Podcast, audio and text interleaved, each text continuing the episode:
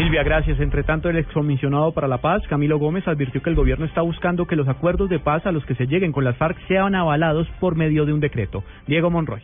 El excomisionado de paz Camilo Gómez denunció que el gobierno estaría estudiando la posibilidad de presentar un proyecto de ley con el cual se le den facultades al presidente Juan Manuel Santos para que los acuerdos de paz a los que se llegue con las FARC sean avalados por medio de un decreto. Pues es buscar una ley que le dé unas ah, facultades amplísimas al gobierno para que lo habilite a todo lo que implique la firma de acuerdos.